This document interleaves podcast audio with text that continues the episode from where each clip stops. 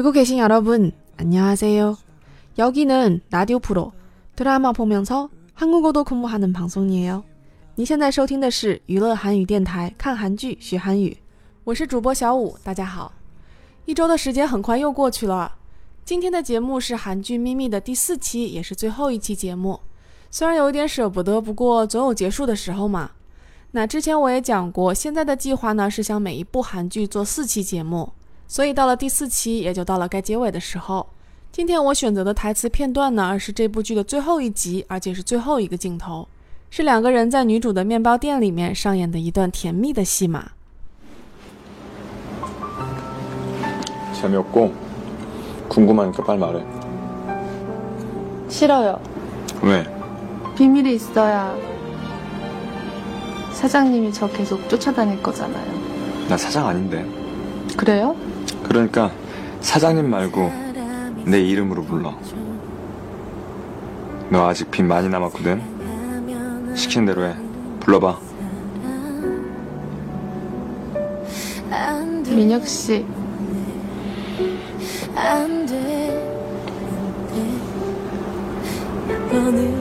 다시. 민혁 씨, 다시.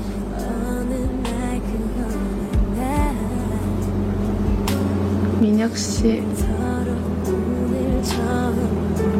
다시 말해봐. 갑자기 숨이 막혀와 아팠던 내 기억이 모두 다 사랑 这一段就是这部剧的名场面之一——泡芙之吻。这一段的最后一部分对话是围绕着男主让女主不要再叫他社长，而是叫他名字来展开的。 那么我们先听一下男主是怎么说的。나사장아닌데그러니까사장님말고내이름으로불러봐。最后这一句就是用我的名字叫我，이름으로불러。这里面的이름是我们节目第一期里面就讲过的单词名字，不知道大家还记不记得？后面呢跟了一个助词으로，这个助词的意思呢可以理解为 你要用它前面的那一个词来做某一件事情。那么我们文中的例子就是用名字来叫我，这里面呢也是注意一下语序的不同。如果是我们汉语的话，会把这个用放在名字的前面。而在韩语里面会把这个助词放在名字的后面。我不知道大家对于这个我们中文里面的语法结构还能记住多少。如果用我们中文的语法去理解一下这个用名字来叫我里面的用名字，在这个句子里面充当的是一个什么成分呢？其实这个就是状语。状语存在的意义呢，就是跟谓语结合在一起，把这个句子的意思表达得更加明确。所以这个助词으로和它前面的名词이름加在一起，就在这个句子里面充当了一个状语的用途。 那么接在状语后面的自然就是谓语啦。在这个句子里面呢，谓语就是 puto，这个动词实际上已经进行过了一个变形，它的动词原形是 putida，这个我们之前有讲过，就是把动词的这个 da 去掉，只剩下词根，然后在后面加 o 或者 a，表示一个陈述性句子的结尾。但是我们这个 putida 这个动词。在进行这个变形的时候不太一样。如果大家去看节目的说明，或者是我的同名公众号看韩剧学韩语相关这一期节目的文章的话，就可以看到这个词在变形的时候，两个字都变得不太一样了。第一个字原本是 pu。你看到它在变形以后呢，是在下面加了一个收音呃，把它变成了 pull。而第二个字 l，它不是在后面加一个 o，而是把两个字合起来变成了一个 lo。所以最后呢，这个变形以后就成了台词中的样子。那么从规律上看呢，一般这个动词或者说形容词，如果它的词根是以一个呃的音结尾的话，那么它的变形就会把最后一个字跟 o 或者 a 结合在一起，变成一个字。其实如果你把它想象成我们的拼音的话，l 和 o 连在一起念快了，其实就是 lo。所以这么想的话，是不是还挺合理的呢？ 于是用我的名字叫我就是이름으로불러。这里面呢，불러是一个评语的状态，因为我们的男主对女主一直都是讲评语的。如果是想讲敬语的话呢，你可以在后面加一个요，变成불러 요。 那么如果想更进一步的敬语的话，之前有讲过， 或者是加 simida，或者是加 emida。那么这种时候的变形就没有那么复杂了。puta 这个原型，只要把这个它去掉，然后加 emida 就可以了。putemida。为什么不是加 simida 呢？是因为 put 的这个 d 是一个开音节，只有在闭音节的情况下才会加 simida。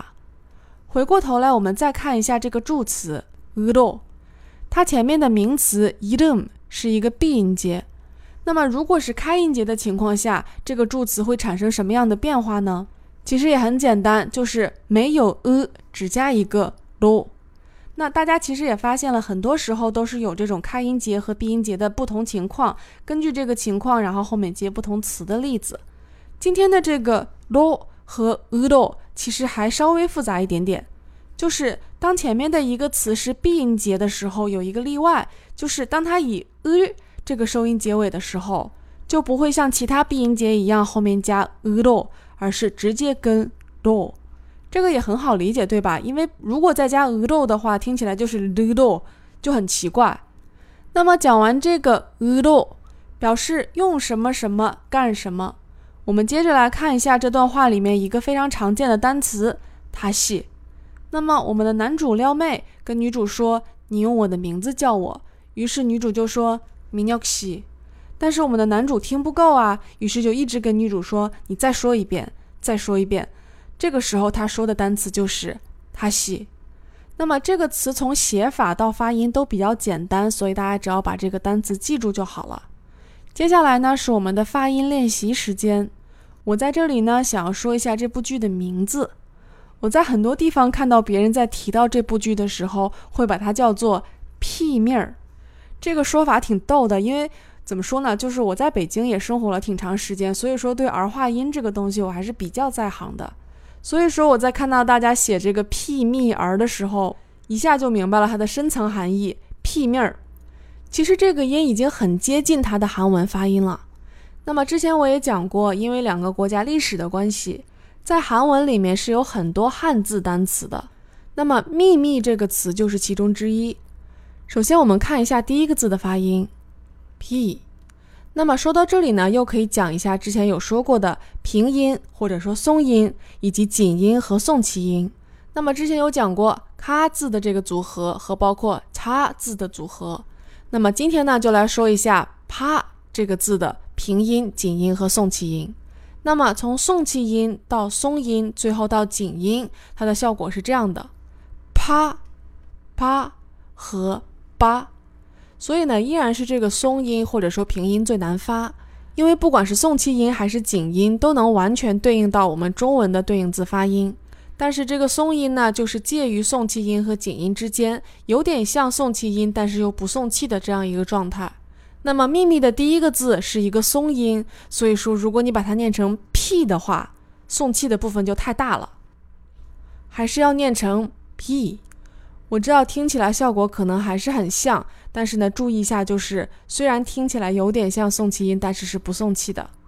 接下来呢，看一下第二个字 mi，它是。咪下面加了一个 u 的收音，那么这里面想说明的呢是收音的一个准确性，因为如果对应到中文的话呢，它确实有一点像我们北京话里面那个儿化音的感觉，但是它正确的发音是不一样的。那么我来把这两个念法放在一起，大家来比较一下。那么前者是韩语的这个收音，而后者呢是我们北京话的儿化音，效果是这样的：mil。和 mir，其实差别还是蛮大的啊。我个人感觉呢，就是北京话的儿化音这里面卷舌的成分更大一些，而韩语这个收音呢，更像是拉这个字的这个辅音的部分，音不发出来，只摆一个口型的这样一个效果。不知道我有没有把这个东西说清楚？嗯，我觉得呢，还是大家去多听，比如说剧里面人是怎么念的，然后去跟着练。最后呢，我再把这个正确的韩文发音和大家做的这个可爱的中文注释发音再给大家念一遍，pimir 和 pimir。那么我们今天节目的正经内容就到这里。那节目开头的时候我也说了，这第四期节目就是《秘密》这一部剧在我们节目中的最后一期。那么从下一期节目开始呢，就会再找一部新的韩剧，然后再做四期节目。其实，在这期间呢，我已经收到了很多的留言，就是说跟我推荐这部韩剧好看，那部韩剧好看。那么大家推荐的韩剧呢，都会作为我之后做节目的备选。所以说呢，大家如果有什么喜欢的韩剧，不妨推荐给我。节目的最后呢，为我们的韩剧《秘密》画上一个圆满的句号，给大家送上一首 OST，来自池诚的《呼啸山庄》。希望大家喜欢这一期的节目。감사합니 다， 또만나 요。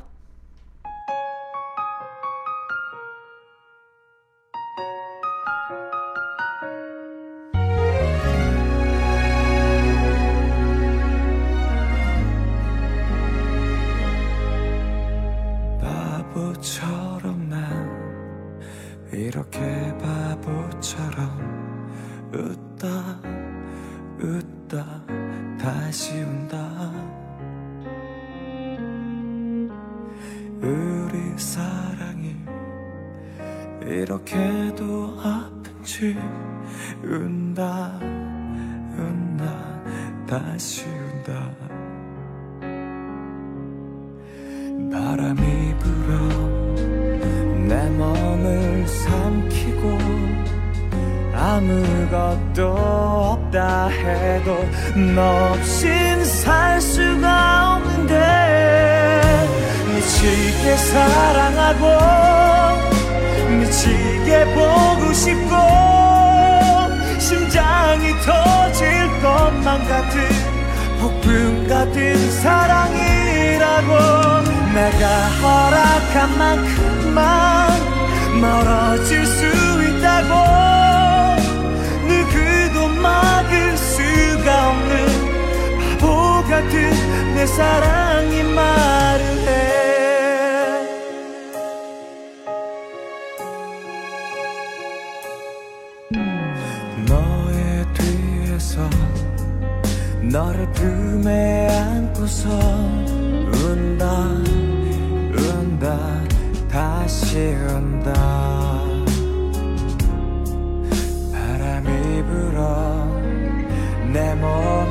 삼키고 아무것도 없다 해도 너 없인 살 수가 없는데 미치게 사랑하고 미치게 보고 싶고 심장이 터질 것만 같은 폭풍 같은 사랑이라고 내가 허락한 만큼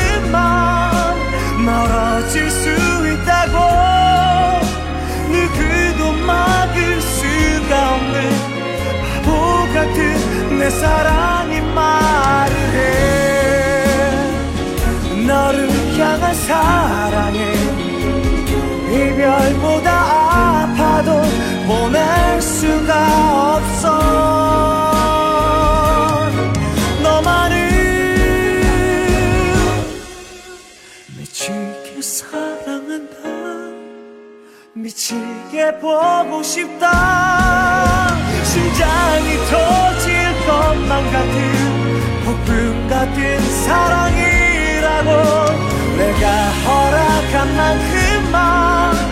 멀어질 수 있다고.